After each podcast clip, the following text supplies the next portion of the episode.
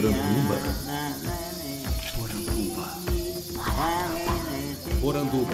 Poranduba. Poranduba. Poranduba. Poranduba. Poranduba.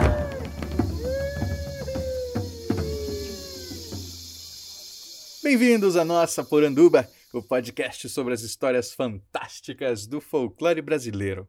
Eu sou André Costa, o colecionador de sacis, e serei seu guia. E no episódio de hoje eu tenho o prazer de receber a historiadora Palmira Margarida, que faz muito sucesso nas redes com a sua pesquisa de aromas e perfumes ancestrais. Olá, Andrioli, tudo bem? É um prazer estar aqui. E vamos falar muito hoje. Vamos, vamos deixar ver o que, quais sacis aí que vão vir falar com a gente hoje. Acho que a gente tem muito a aprender, fico muito feliz. Eu queria que, para a gente começar, você falasse para os nossos ouvintes é, da onde que você é, né? Você é do Rio de Janeiro, pelo sotaque a gente nota. Uhum. Mas da onde? Sim, eu sou do estado do Rio, mas eu sou da região periférica. Eu sou de Belfor Roxo e um pouquinho longe do centro. É isso. Desse lugarzinho aí que eu sou. Uma coisa assim que parece muito comum entre os nossos entrevistados é que muito do seu trabalho ele tem origem nas vivências que teve na infância, né? É, você nota isso também? Esse estar no subúrbio foi importante para você fazer a pesquisa que você faz hoje? Com certeza, porque o subúrbio, acredito que todos os subúrbios e periferias do Brasil todo, eles comportam um lugar que você não vê nos grandes centros, né? Que é a medicina popular, que é uma casa com quintal, em que o dono ou a dona tem ervas. Nesses lugares, digamos assim, o acesso à medicina oficial é mais complexa, né, devido à condição econômica das pessoas e devido até à questão espacial. Então, esses indivíduos suburbanos periféricos, eles acabam tendo que lidar com as suas doenças e questões dentro do que eles têm, dentro do que é possível. E o que salva são os quintais, são as, o conhecimento, a sabedoria sobre essas ervas de quintais, as benzedeiras, as herveiras, as garrafeiras, né, os mateiros. E eu cresci no meio de mateiro, né, minha família, meus avós, meus tios eram mateiros mateiros, a minha avó é uma, era uma herveira, é, o meu quintal, eu cresci numa casa super humilde, mas o quintal era cheio de planta, era cheio de erva, então, consequentemente, isso acabou fazendo parte do meu, digamos assim, imaginário criativo e eu acabei estudando isso, né? Acabei é, trazendo as plantas para um, um convívio muito maior do que só cuidar da minha saúde. Isso é uma coisa bem interessante, né? Porque eu sempre fui tratado com chá. então, assim, um chá horroroso que minha família sempre me dava quando eu ficava com gripe era alho com casca de laranja e açúcar queimado. E aí aquilo ah, você sim. ficava suando alho, né? E cheirando. Sim, dava um suadouro, né? O famoso suadouro. Isso, é para tratar febre, né? Sim. E eu achava isso comum, esse era o tratamento. E aí depois, quando você vai encontrar com outras pessoas, você vê que não é toda a família que tem essa tradição, né? Mais fácil recorrer ali a um antitérmico, um paracetamol do que qualquer coisa. Sim. E pra gente que veio dessas regiões mais afastadas, o comum pra gente é essa ligação com a natureza, ou pelo menos teve na infância uma ligação maior com a natureza, né? De saber se tratar com ela, observar mais o próprio corpo. Então, isso é um dado bem interessante quando a gente fala de cultura brasileira, quando a gente fala de folclore, tradições, essa ligação, principalmente com as plantas, em relação à forma de se cuidar, à forma de se ver no mundo, de estar no mundo.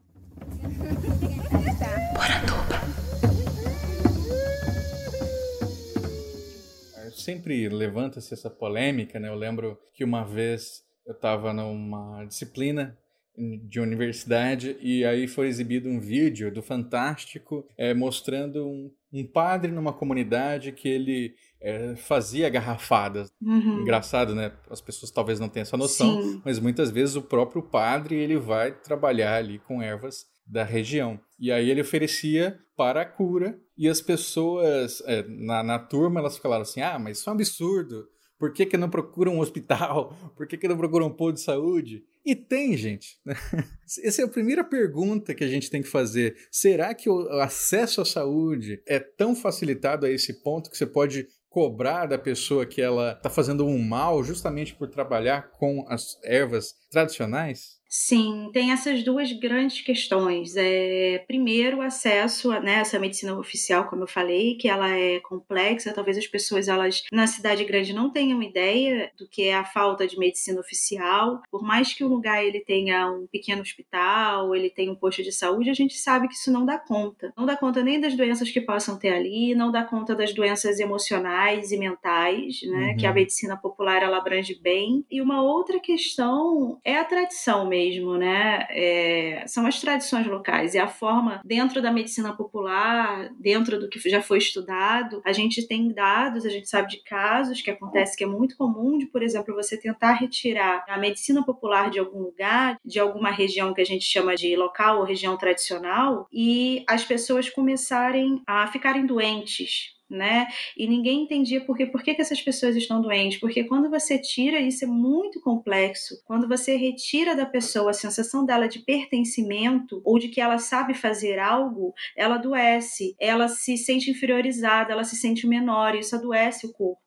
Então, quando você diz para uma sociedade tradicional, para uma comunidade tradicional, que ela não pode mais é, se tratar, ou tratar os filhos dela, ou tratar a comunidade com as ervas dela, com as rezas, com as garrafadas, isso tira dessas pessoas, desses indivíduos, uma força que eles têm que traz saúde, nós sabemos disso, de se sentirem pertencidos, de se sentirem fazendo algo de importante. É, e isso acontece com qualquer ser humano. Qualquer pessoa que você sabe fazer algo muito bem, que aquilo tem uma grande grande importância para você, faz você se sentir é, um indivíduo com uma boa ação na sociedade. Se isso é retirado de você, a sua tendência é de adoecer, né? E essa doença, primeiro, ela vem de uma forma emocional, de uma forma mental, inclusive por isso que né, a sociedade está doente, porque é retirado da gente o tempo todo é, os nossos potenciais. Então tem que tomar muito cuidado, até né, mesmo que tenha lá um, um, super hospital, um super posto de saúde, você não pode dizer para aquelas pessoas que elas não podem mais fazer o que elas vinham fazendo, porque isso vai adoecê-las, isso vai acabar com a sensação de pertencimento delas.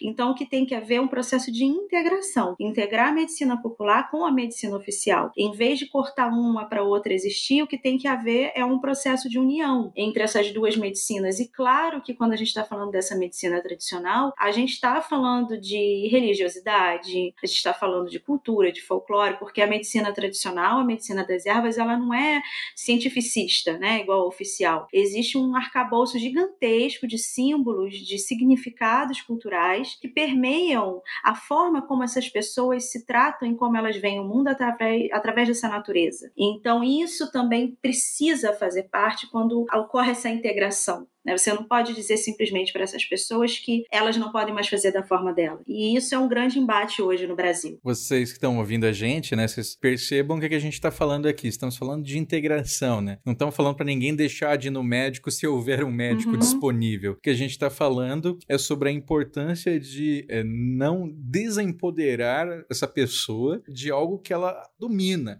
Então, ela dominando, ela se sente capaz de agir para o seu processo de cura. E isso fortalece a, a sociedade, isso fortalece a comunidade, né? isso fortalece ainda mais a medicina oficial, quando você tem uma integração dos médicos com esses agentes culturais, esses agentes tradicionais de cura, né, que é o nome que o governo federal deu essas pessoas, agentes culturais de cura, isso só fortalece né? Não é, você não precisa ser uma coisa ou outra.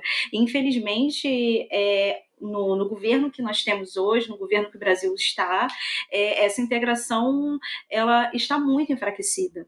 Né? Uma coisa interessante, André, que aconteceu na época em que o Gilberto Gil foi ministro da Cultura, é que houve uma dificuldade muito grande quando foi formado o Programa Nacional de Plantas Medicinais e Fitoterápicos, que atualmente é o maior programa que o Brasil tem sobre plantas medicinais, e houve uma questão muito é, desafiadora, né? Porque é, de um lado tinha ali o Ministério da Saúde dizendo, mas como é que a gente vai integrar pessoas que são muitas vezes até analfabetas, mas que são sábias dentro da, da comunidade delas? E como que a gente vai integrar essas pessoas com os médicos? Como é que a gente vai fazer que essas pessoas se, consigam conversar? E aí eles integraram com o Ministério da Cultura na época, o que foi um, uma jogada, uma sacada muito boa, né? Porque você, é um momento, foi um momento muito bonito no nosso país em que o Ministério da Saúde formou uma aliança com o Ministério da cultura.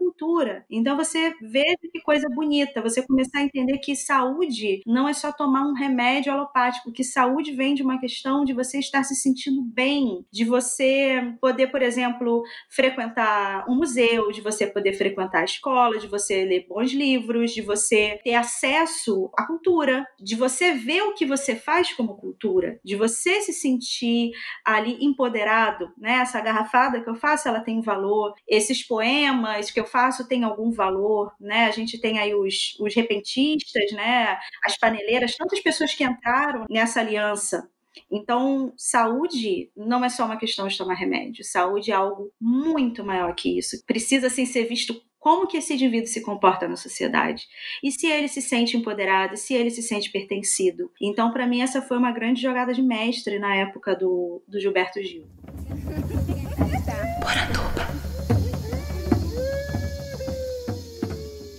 Desde a sua graduação, você está trabalhando de alguma forma com saúde e essa ligação entre cultura? Ou foi uma coisa que você descobriu depois? Foi uma coisa que eu descobri depois, porque eu comecei na graduação estudando plantas, é, como as pessoas escravizadas que chegavam no Rio de Janeiro, como é que elas faziam para continuar a devoção religiosa delas através das plantas. A gente sabe que como que as plantas são importantes dentro da afro-religiosidade. Eu comecei estudando essas plantas, como é que eles faziam, que tipo, né, qual, qual era a substituição que eles faziam. Como assim?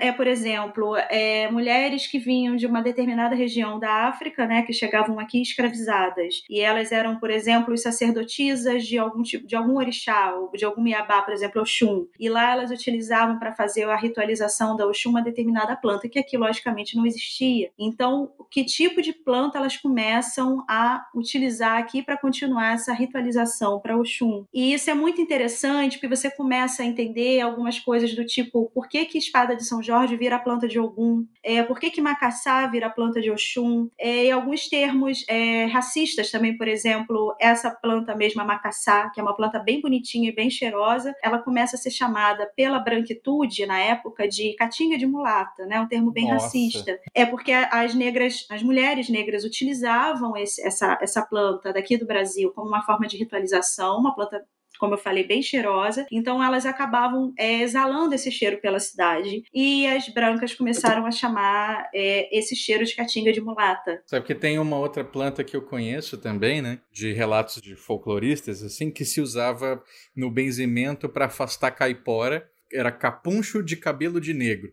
E aí eu não entendi, né? Eu achei que era o próprio cabelo do, do, da pessoa negra, mas é uma planta, é a samambaia havaiana que a gente chama hoje. Né? Uau! Né? pois é, nossa, essa questão do a, o folclore, né? Assim, como eu tive, eu tive vários tios mateiros, eles já faleceram todos eles, né? Eles eram bem velhinhos. É, eu também convivi muito com essas plantas que era para afastar a caipora, que era para afastar a moça da floresta, né? Ou assim, na região periférica do Rio, infelizmente hoje não tem mais, mas na época que eu era criança, a, a Mata Atlântica ainda era bem presente, né? Na, na região periférica então eu tive a oportunidade de transitar pela Mata Atlântica Virgem, né? Eu fui uma pessoa que transitei, infelizmente não existe mais e eram muito comuns essas plantas, né? Como a planta ela sempre serviu para isso, na verdade, né? Todas as culturas do mundo inteiro, é a planta serve para afastar ou para trazer alguma entidade folclórica ou tradicional das regiões, né? Isso é bem interessante. Uma coisa que eu não posso deixar passar também, que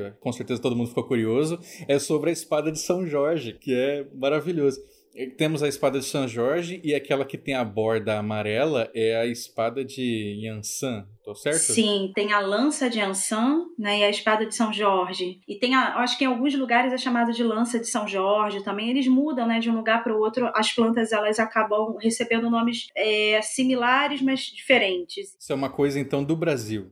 Não, assim, as plantas elas acabam recebendo nomes, por exemplo, aqui no, no Rio, a, a espada de São Jorge. Em Pernambuco eu descobri que ela é lança de São Jorge. Entende? O nome varia um pouquinho, mas é porque Ogum é o deus da guerra, né? O orixá da guerra. Ele vem de uma, de uma região na África em que haviam especialistas em, em utilização de metal. Então ele é o grande deus do metal, né? Da guerra, do ferro. E lógico, né, o guerreiro ele usa uma espada, então provavelmente as pessoas escravizadas, os africanos, é, chegando aqui vendo uma similitude entre essa planta e uma espada, é, acabou virando a espada de São Jorge. A gente chama isso de lei das assinaturas, digamos assim, né? Quando você vê uma planta com um formato parecido com algo e você acaba associando ela a algum tipo de poder, a algum tipo de mito, a algum tipo de simbologia. As próprias simpatias são isso, né? Semelhante cura o semelhante. Exatamente. Isso é muito antigo, né? E é interessante que isso não é uma coisa só do Brasil. Isso é no mundo todo. Então a gente percebe como que o indivíduo, o ser humano, sempre teve uma sabedoria inata, uma forma de estar na natureza, né, de pertencer à natureza, na verdade, e saber os ciclos dela, e se integrar com os ciclos dela, né, ter essa, essa inteligência, essa sabedoria sobre as similitudes, sobre as semelhanças, né, e ter essa empiria de usar as plantas e observá-las, e, e junto a isso todo o processo de, de criação de uma divindade, né, de criação das simbologias das divindades, das figuras tradicionais, né, aqui no Brasil, por exemplo, Saci Pererê, o Caipora, a Mula Sem Cabeça, cabeça, como que essas criações folclóricas elas, elas passeiam pela forma que vemos a natureza e, e nos integramos a ela. É, por que, que a gente cria né, essas, essas figuras, da onde que vem? Isso também tem a ver com o nosso processo também de, de como a gente vê a nossa própria saúde, de como a gente se, é, se vê em sociedade, enfim, aí por aí vai.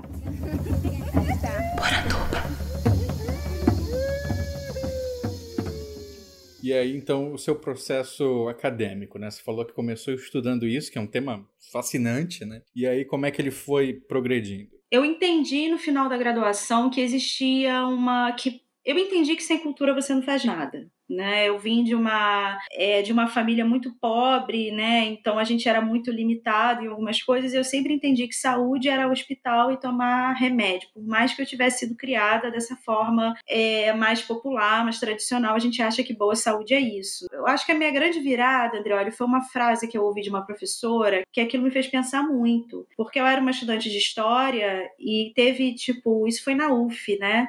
E teve uma pesquisa para saber entre os alunos o que, que eles achavam mais importante. E a cultura ficou por último. E eu concordava com aquilo mesmo sendo uma aluna de história, né? Eu falava, não, mas o importante é saúde. E ela falou, mas você acha que museu não traz saúde? Né? Você acha que uma criança que tem acesso a museus, uma criança que tem acesso a entender a culturalidade dela, isso não vai trazer saúde para ela? E na época eu disse que não, só que aquilo me cutucou, porque é justamente quando você se sente empoderado, é justamente quando você sente que você é algo na sociedade que vem a sua saúde, né? Que vem a sua força vital. Da onde que vem a nossa força vital? Vem da nossa cultura, né? E a força vital é saúde. Então, quando eu terminei a, a faculdade, eu tinha já decidido que eu ia empoderar essas pessoas, que eu, não, não eu empoderar, né? Que ninguém empodera ninguém, mas eu precisava mostrar que o trabalho dessas pessoas, dessas herveiras, né? Que eu acabei tendo muito contato no final da faculdade porque eu precisava de ajuda para identificar essas plantas do século XIX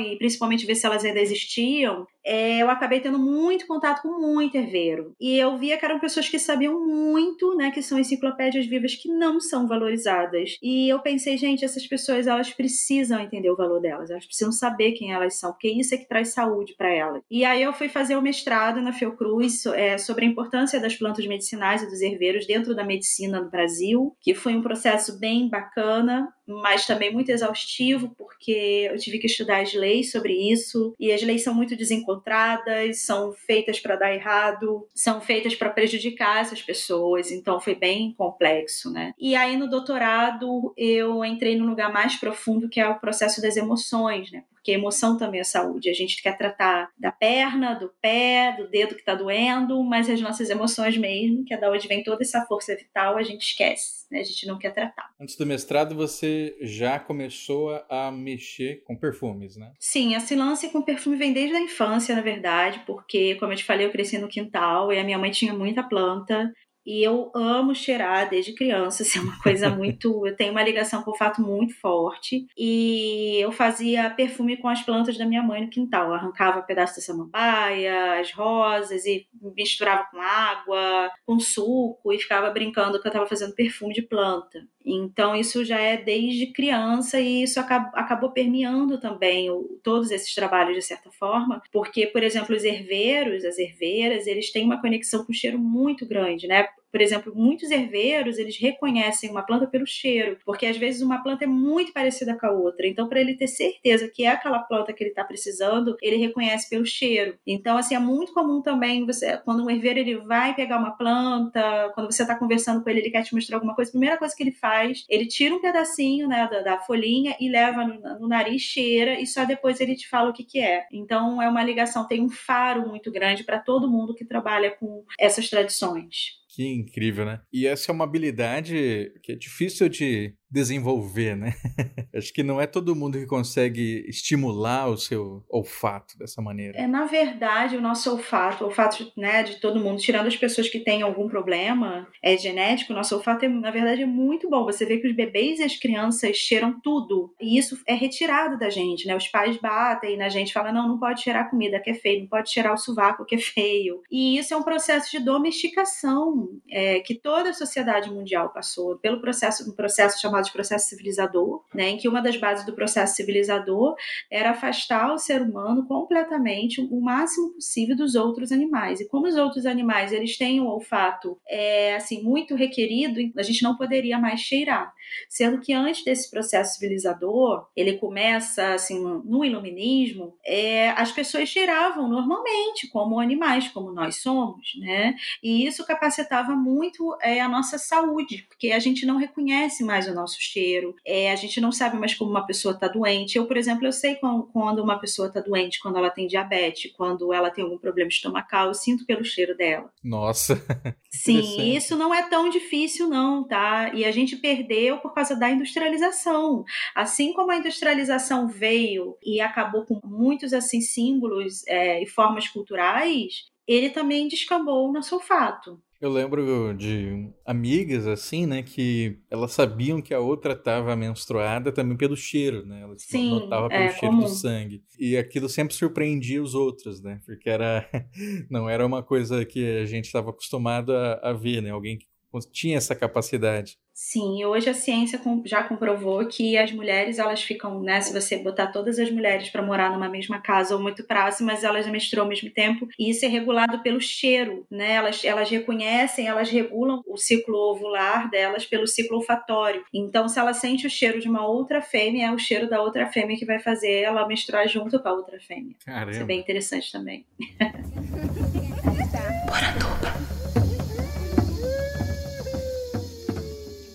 tentei pesquisar um pouco sobre relação de folclore com perfume e eu acabei não encontrando nada. Assim, havia algum perfume tradicional que era usado antigamente? Assim, as pessoas usavam mais que tipo de cheiro aqui no Brasil? É, o que acontece? Eu também inicialmente tive muita dificuldade, a mesma dificuldade que você teve. E um dado interessante, André, olha, é que o povo brasileiro é o povo que mais usa perfume no mundo. É Ele mesmo? só perde para o chinês. É. A gente é o povo, é o país que mais consome perfume no mundo. A gente só perde para o chinês, porque o chinês não, também não tem como competir, né? Porque é muita gente. Mas o que acontece, né? Voltando para essa questão industrial, antes da industrialização chegar aqui, o brasileiro já era um povo extremamente preocupado com os cheiros. A gente não tem muitos, é complicado achar, né? Dentro da minha tese de doutorado, foi assim: o que eu consegui achar foi realmente um achado. É, mas, por exemplo, a gente sabe que os indígenas tomam muito banho, eles tomavam muito banho, é, eles se perfumavam, né? Claro que eles não utilizavam esse termo e eles também não se perfumavam para ficar cheirosinho, mas eles se perfumavam e passavam as plantas no corpo para algum processo simbólico, para algum processo tradicional. Então, por exemplo, os indígenas é, ali da região da Bahia, eles usam muito a mesca. Há indícios de que eles usavam, até hoje tem, né? Assim, tem alguns que passam, mas era muito comum eles utilizarem a resina da, da almesca no corpo quando eles iam guerrear. Por quê? Porque a almesca é uma planta que é ligada ao guerreiro, né? Eles veem a planta como uma personalidade. Então, a almesca tem uma personalidade muito forte, é uma personalidade guerreira. Então, ela serve para isso. Muitos folclores muitos, a mitologia do povo tupi-guarani tem muita planta. Só que o que acontece? Ela é muito pouco estudada. Né? Eu, como historiadora, eu fico muito chocada de como a gente conhece a mitologia grega, a mitologia romana, a gente estuda isso né, na, na, nas escolas, os pequenos estudam. É, a gente conhece até a mitologia centro-americana, a gente conhece as deusas do, é, da América Central, porque agora está meio na moda, né, por causa de sagrado feminino, mas as deusas do Brasil, as pessoas não falam. E é muito complexo, por quê? Porque essas tribos também elas estão sendo dizimadas, né? Esse povo está sendo dizimado. Então vai ficar cada vez mais difícil. É, mas, por exemplo, dentro da, da cultura tupi-guarani, o, o, grande deus né, deles, que, que na verdade é uma deusa, que se chama Iaci, ela é uma deusa que veio de uma planta, ela veio da Vitória Régia. Então tem várias deusas no panteão tupi-guarani que vieram de uma planta. Tem ligação com uma planta, por exemplo, a guaraná, né, a planta guaraná, ela dá vida a uma outra deusa. Então a gente tem uma ligação muito forte e eles utilizavam sim muita erva no corpo, muita erva. Uma coisa muito interessante na história da perfumaria brasileira é que quando a industrialização chegou, as pessoas aqui já eram muito cheirosas. Então a indústria não conseguia vender perfume para essas pessoas, para os brasileiros, porque tipo não precisava. Então o que, que eles começaram a fazer de uma forma muito feia? Eles começaram a dizer que pessoas que fediam, né, olha o termo, pessoas que fediam a ervas, elas eram porcas, elas eram sujas, porque a pessoa limpa utilizava o sabonete industrial. Então isso foi uma jogada de marketing para fazer o brasileiro parar de ter cheiro, de exalar cheiro de erva, que era o cultural nosso. Uma coisa interessante é que a Casa Granado na época elas ela já existia, isso foi na época do Império, e ela foi uma das poucas casas, indústrias que não abalou tanto esse processo do brasileiro com o próprio cheiro, né? Eles começaram a criar é, aromas que eram mais ligados ao brasileiro. Então você vê que até hoje eles têm esses sabonetes de ervas, sabe? É porque na época era feio, você só podia cheirar a jasmim e a lavanda sintética.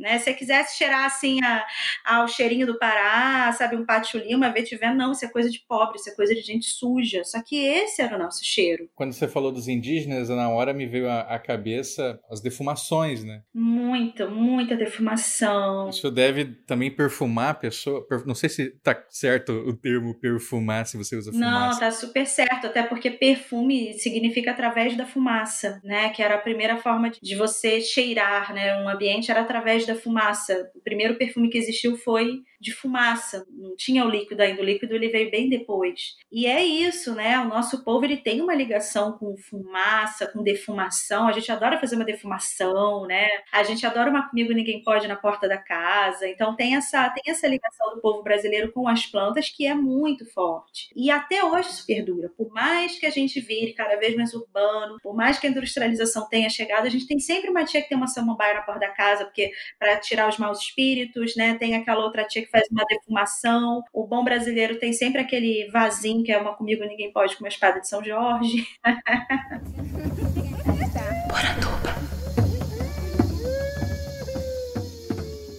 Aproveitando uma planta que sempre movimenta muito o nosso imaginário, né, que é a arruda. Da onde que vem essa prática de usar a arruda, você sabe dizer? Olha, a arruda, eu acredito que ela seja uma prática muito das religiões afro-brasileiras que foram penetrando no imaginário popular é, do, do brasileiro. Só que a gente também tem que lembrar que a gente foi colonizado por português, né? E o português, é, ele é da região ibérica, e lá eles também eram chegados muito, né? Ainda são chegados muito numa, vou usar um termo que não é legal, né? Mas assim, muito numa macumba, né? Digamos, assim, eles são muito ligados a encantamentos, porque eles foram um povo muito pagão, eles foram um povo pagão antes da, da Idade Média começar. Né? Inclusive, o maior, um dos maiores é, centros de inquisições no mundo foi em Portugal, porque tinha muito paganismo. Então, lá tinha muita adoradora da deusa, né? elas acreditavam em, em fada, elas acreditavam nas senhoras das florestas. Então, por exemplo,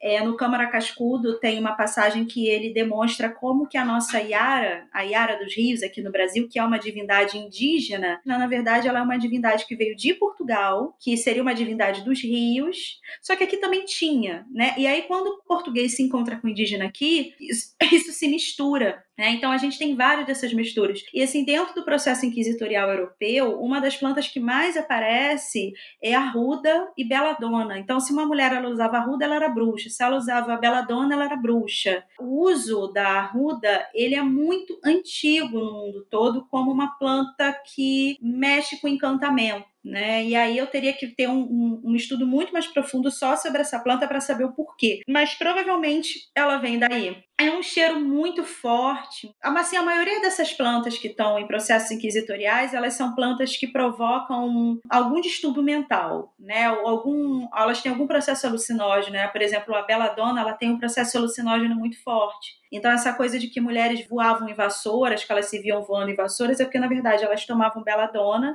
elas entravam no processo alucinógeno e a beladona tem essa sensação de que você está voando, parece Nossa. que seu corpo não está no chão. Essas plantas, elas geralmente têm algum processo alucinógeno. A artemisia, por exemplo, que é bem famosa, inclusive no Brasil, é muito usado, é chamado de erva de São João, é um dos nomes dela. Tem a artemisia absinto, absinto que a gente conhece, né, da bebida, também é uma planta alucinógena. Então, geralmente são plantas que é, ela elas, assim como a gente tem na região norte o é a ayahuasca, no Brasil, né? É o, ayahuasca é no Brasil também. É o cipó santo, né? O cipó sagrado. É, isso é interessante porque como a gente está no podcast sobre folclore e cultura, e aí volta naquele lugar do início da minha fala de como que a saúde e a a medicina popular, ela não está ligada só exatamente com o que a planta faz, mas com o que, que essa planta magicamente atrai. Então, todas essas plantas que, por exemplo, a arruda tem uma simbologia muito forte, é porque magicamente ela atrai alguma coisa. Magicamente ela está dentro do imaginário popular, como um portal para uma passagem para algum lugar, ou ela vai atrair alguma divindade, ou ela vai atrair, atrair algum ser, alguma criatura mágica. Então, não existe medicina popular, não existe saúde sem essa criatura mágica, sem a fé, sem a, a misticidade, né, digamos assim. É engraçado também você prestar atenção em quais são essas plantas, né? Porque, por exemplo, tem regiões em que a maioria das plantas sagradas para ritual, elas também são temperos, né? Elas estão ali no uso da cozinha. Então, a sálvia, por exemplo, a sálvia que a gente usa né, no porco, a sálvia sagrada, né? Ela tem ali um poder muito mágico, muito antigo. Com certeza. Porque, assim, perpassa por todos os nossos lugares, né? Perpassa pela nossa comida, perpassa pelo nosso cheiro, perpassa pela nossa gastronomia por isso que não tem como você tirar isso das pessoas, sabe? Quando você retira, você tá é como se retirasse a alma delas, né? As pessoas viram um papel em branco se elas não puderem ser quem elas são, né? O que a ancestralidade delas traz, né? O que que nós somos sem a nossa ancestralidade, sem toda essa simbologia? Quem que a gente vira?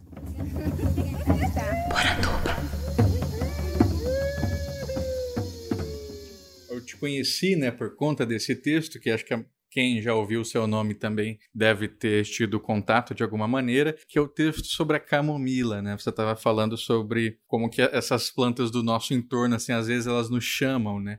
E aí a camomila, você faz essa redescoberta dela. Para muita gente, ela realmente era uma plantinha para fazer chá. Como é que é essa relação? Então, essa relação que eu redescobri em mim, na verdade, foi uma redescoberta da minha ancestralidade de herveiras e mateiras, né? Porque eu sempre tive, eu sempre soube, mas sabe aquela coisa que a gente não presta atenção? Então, a partir do momento que eu é, não estava bem, e eu, num, num, estado muito, digamos, normatizado, não ouvia as plantas, né? Porque muita gente me pergunta assim, até hoje, mas como é que você ouviu a planta falando com você? Bom, a gente não ouve uma planta falando, né? Porque é um processo diferente, é um outro processo de, de fala, né? Elas não falam como nós, então é um processo muito de entrega, de intuição e de sabedoria popular né, que a gente não sabe como acontece, mas que está ali. Eu acho que nesse lugar de como eu entrei num processo intuitivo e depois eu mesmo fiquei me perguntando, né, como que isso aconteceu? Como é que eu consegui me curar de uma doença que já durava um ano e eu me curei uma noite com uma planta que nos livros técnicos não serve para isso? Como que isso aconteceu? No caso a camomila, né? Eu estava com candidíase, que é bem comum nas mulheres, há mais já tinha um ano e a camomila tecnicamente ela não serve para curar candidíase. Como que ocorreu isso, né? Né? Eu fiquei me perguntando também. E para mim isso foi um processo meu de escuta da minha ancestralidade. É como se em algum momento, inconscientemente, eu tivesse assumido ali o papel da minha avó, da minha bisavó, né? De procurar dentro do que eu tinha em casa o que poderia me servir do que eu tinha de natural. E eu creio que foi isso que aconteceu. E nós todos temos capacidade para isso, porque a gente se esqueceu. Esses, essa sabedoria em nós, ela foi silenciada. E mesmo assim, Andreoli, eu ficava incomodada. Por muito tempo eu fiquei incomodada com isso em mim, com essa pergunta que as pessoas me faziam, né? Ah, mas como que você sabe? É uma inquietação que vem muito da academia, né? Isso. Como acadêmica e pesquisadora, a gente não pode falar assim, ah, eu tirei da minha cabeça, né? mas assim, de fato, a sabedoria popular é que ela tirou da cabeça dela, é um processo de empiria, longa duração, e depois de um tempo ela vai passando aquilo de geração em geração. Mas eu não podia falar isso. O que de fato conseguiu aquietar o meu espírito em relação a isso foi que no doutorado eu me encontrei com um livro do, do Bergson, né, o filósofo, e ele tem uma, uma filosofia da... Da intuição. Da intuição, né? Aí eu falei, ah, se o Bergson falou, então põe o Bergson aí no meio, fala que foi ele que falou, entendeu? Me tira dessa treta, eu só sei que eu sei. E é isso que ele fala, tu sabe que tu sabe, e aí como foi o Bergson que falou, não fui eu, então tá servindo. né? E aí eu uso o Bergson hoje em dia para eu sair dessa. Isso é uma coisa que é, é difícil para muita gente que não vive entender, né? Mas é o atravessamento que o folclore nos faz. As coisas se comunicam com a gente porque a gente se permite é, emergir naquele na saber que é muito anterior a nós. Sim, exatamente. É emergir num saber que é muito anterior a nós. É exatamente isso. E a camomila, então, você usou para um banho de assento. Se puder explicar para os ouvintes o que, que é um banho de assento? Bom, é, o banho de assento é quando você, de fato, senta no banho. Né? você tem que ter uma bacia bem grande ou uma banheira. No caso, eu não sou rica, né? Ainda não tenho uma banheira. Mas se você tiver uma banheira na sua casa, você pode lindamente usar sua banheira. No caso, eu tive que comprar uma bacia, né? Eu já, já tinha uma bacia em casa bem grande para fazer banho de assento. É, tem que caber o seu quadril inteiro, né? Você tem que de fato sentar dentro da água. E aí o que eu fiz é algo muito comum dentro da sabedoria popular, que é você fazer tipo um caldo da planta né? E aí eu tinha aquela camomila em casa, né? Aquela camomila que a gente usa para chá, que você compra granel. Eu falei, gente, o que, que dá para fazer? Fazer um caldo dela. Fazer um caldo nada mais é que um chazão, né? Você faz um chá gigante no panelão. Eu fervia a água, né? Algumas plantas você não pode ferver, você tem que ferver a água e depois você joga em cima da planta e deixa a planta descansar. É o caso da camomila, que é uma planta muito sensível, partes sensíveis. E algumas plantas você precisa ferver porque elas têm alguns elementos químicos que são perigosos para o organismo, que são venenosos, tem alguma taxa de envenenamento, por exemplo, comigo ninguém pode, né? Então a gente tem que ter muito cuidado ao usar essas plantas. Elas dão algum tipo de micose, coceira na pele. É, a gente só pode usar uma planta, né? Assim, a gente tem que ter esse cuidado se a gente tiver alguém ali que tenha, que seja um agente de conhecimento tradicional para nos ajudar. Eu, no caso, eu fiz sozinha porque, né, da sabedoria popular das minhas avós e tal. E aí eu fiz esse chá gigante e joguei nessa bacia e simplesmente sentei ali dentro, apaguei a luz, né, fiquei rezando, meditando, já estava com essa doença há muito tempo, já tinha tentado todos os alopáticos. E aí eu fiz à noite, cheguei a dormir dentro da, da bacia, né? Acordei, fui dormir, e no outro dia eu estava curada, né? Foi esse o processo mágico, uma doença que durou um ano e parece surpreendente é, mas quando eu era criança, que eu tinha 11 anos, eu, eu abri uma ferida no meu pé uma ferida enorme que não fechava de jeito nenhum. Ela ficou aberta quase um ano também. A gente usou todos os alopáticos, a minha mãe me levou no médico, né? Assim, e uma ferida, né? você imagina você ficar um ano com uma ferida aberta no pé, né? Que droga que é. E aí um dia eu fui visitar o meu avô, ele olhou pro meu pé e falou assim: o que, que é isso no teu pé? Eu falei: ah, a minha mãe, ela, essa, essa menina tá assim há quase um ano. Ele, ah, peraí. Aí ele foi lá, catou um matinho no quintal dele. Ele mesmo na hora fez, botou meu pé dentro de um balde com essa planta, que hoje eu sei que é aroeira. Quando eu saí da casa dele, ele falou: Você não vai tirar esse pé daí de dentro, você vai ficar com esse pé direto hoje aí. E assim, no final da tarde, quando eu já fui embora da casa dele, eu comecei a observar que a ferida estava fechando, que a ferida ela estava diferente. E aí eu levei a planta para casa, minha mãe levou, ela continuou fazendo nos próximos três dias, em torno de cinco dias tinha fechado. Isso é um, né, é a sabedoria popular, que é empiria, e o que a medicina oficial faz, né, a farmacêutica é ir lá descobrir quais são os compostos químicos que tratam algumas doenças, eles sintetizam em laboratório e aquilo vira um remédio alopático, é assim que acontece. Só que a medicina popular ela, ela não quer só saber do, qual é o elemento químico que tem ali que te cura, né? Eles dizem que o que cura não é só o elemento químico, é a alma da planta, né? Tem todo um processo com a alma da planta ali. Então é preciso respeitar essa sabedoria, que a gente vê que não é uma bobeira, ela realmente cura.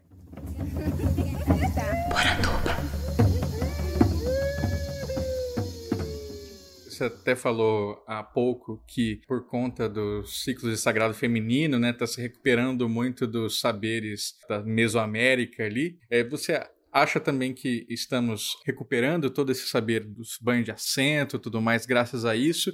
E outra coisa que eu queria perguntar é se tem algo que não é legal também, que está se espalhando, né, por conta desse ciclo do sagrado feminino, que não tem a ver realmente, que não funciona, que, ou que não é alguma coisa que deva ser espalhada. Tem um lado, é o que você falou, tem um lado bom e tem um lado ruim, né? É, o lado bom é que sim, né, a gente está vendo mulher, cada vez mais mulheres é, se tratando, por exemplo, com banho de assento, parando de odiar a própria menstruação, se cuidando mais, cuidando do corpo de uma forma natural, parando de usar anticoncepcional, não que isso seja bom, sou a favor de usar anticoncepcional, né, mas a gente sabe que o anticoncepcional traz muitos problemas de saúde, existem outras formas de você prevenir a, a gravidez. Isso tudo é muito bom, né? E eu acho muito bom também a gente voltar a ter contato com as mitologias, principalmente aqui das Américas, né? da Centro-América e da América do Sul, porque a gente ficou muito tempo, até por uma questão escolar voltada para o europeu, né? olhando para a mitologia europeia. Então, eu acho muito bom estar na boca do povo, Pachamama, né? a gente falar dessas deusas daqui. Mas, para mim, André, olha, assim, a minha,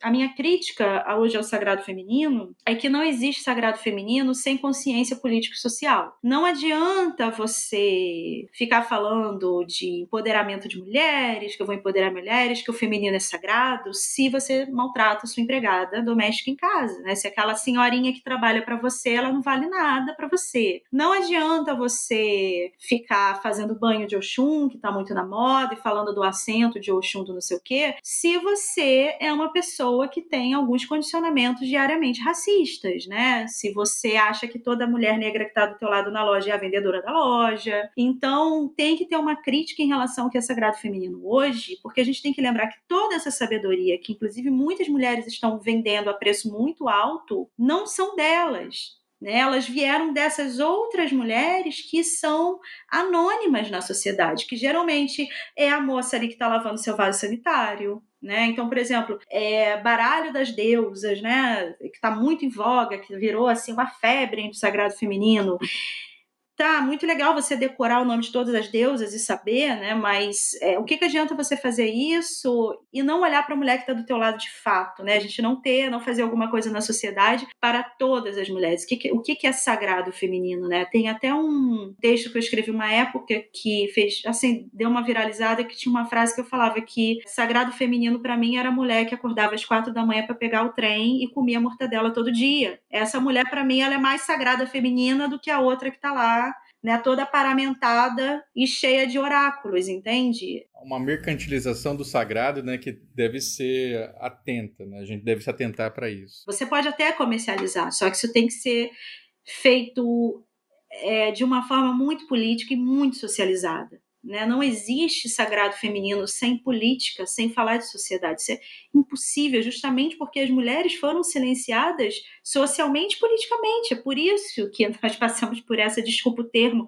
mas por essa merda toda que a gente passou. Sem ignorar que mulheres indígenas aí que são Exatamente. que são pajés, estão aí sofrendo. Como que eu vejo mulheres que são ligadas hoje ao movimento de sagrado feminino? Vejo muitas, conheço muitas que são ligadas e são a favor hoje desse governo que quer acabar com as reservas indígenas, né? Então você, na hora que você quer vender lá uma vivência 500, 600 reais, em que você utiliza, né, roupa de indígena, você usa tintura de indígena, você usa a sabedoria deles, mas na hora de falar não, vamos lutar contra isso, né? A gente precisa, é, precisa ter reserva indígena assim, ah não, que é tudo um bando de vagabundo, então não adianta, tem alguma coisa errada nesse teu sagrado feminino. Perfeito. Isso a gente encontra também aqui no âmbito da da cultura, quem está escrevendo, né? Muita gente aí que quer, ah, vou escrever aqui meu, meu livro de fantasia, botar personagem indígena, não sei o quê, mas é, garimpo terra indígena, pode pôr, porque vai produzir. pois é, né? Tá faltando assim um litro de, de, de óleo de peroba na cara dessa pessoa, né? Não dá. Pô, Mira, grande prazer conversar contigo. Quem quiser saber mais, né? Que a gente passou aqui por uma fração do conhecimento. Quem quiser saber mais sobre o seu trabalho, te encontra onde? Você tem materiais, tem canal no YouTube que eu sei, né? Pode passar o, o contato pessoal. Bom, meu nome é muito diferente, né? Palmira Margarida, é fácil de me achar. É, o meu Instagram é Palmira Margarida BR, o meu YouTube é Palmira Margarida. Eu tenho um livro lançado que está na Amazon, Perfumaria Ancestral. E agora, em março, eu vou lançar meu segundo livro, que é a minha tese de doutorado. Então, ela vai ter formato livro. Como é que é o título? E tá bem bacana. O título vai ser Mulheres Farejadoras. Demais. Eu tive que trocar, né, assim, porque o título na tese não é muito legal, né, título de tese. E o legal desse livro é que ele vai ter partes que foram censuradas pela academia, hum. então eu vou trazer no livro. Na tese era como? O nome da minha tese foi Um Nariz Subversivo, A Domesticação dos Cheiros e das Paixões. É, bonito também, bem, bem instigante. Era bonito também, é. Mais alguma coisa? Tô feliz, tô feliz de ter falado bastante. Puxa, que ótimo. Muito obrigado, então. Obrigada, Andreoli.